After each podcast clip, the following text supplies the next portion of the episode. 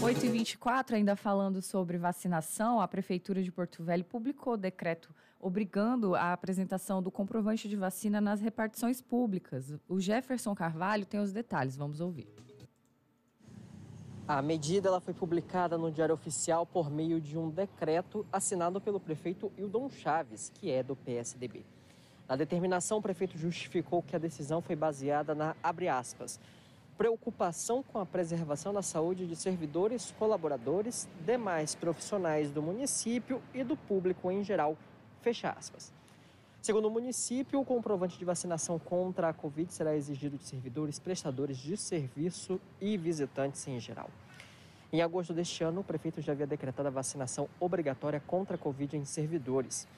Outros órgãos, como o Tribunal de Justiça, Ministério Público e Ministério Público Federal, fazem a exigência do documento. Recentemente, a Assembleia Legislativa aprovou um projeto que desobriga a apresentação do comprovante de vacinação em Rondônia, medida que ainda está em análise pelo Poder Executivo.